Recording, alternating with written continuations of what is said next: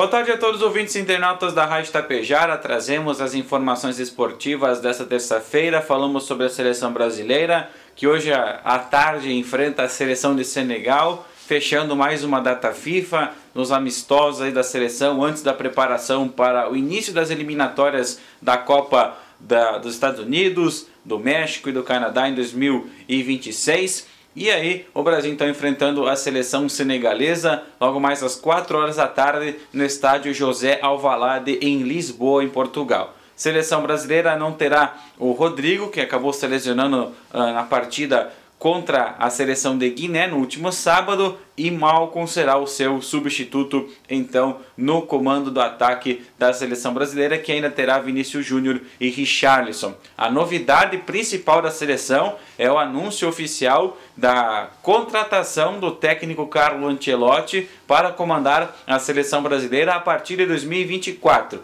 Ele tem contrato com o Real Madrid até o final da temporada 2023-2024. Então, em janeiro do próximo ano, ele já pode assinar então um pré-contrato com a CBF para então ser anunciado na metade do ano que vem. Isso já arrumando então para os preparativos da Copa América e também das eliminatórias da Copa. O jogo entre Brasil e Senegal você pode acompanhar na TV aberta através da TV Globo ou na TV fechada pelo canal Sport TV.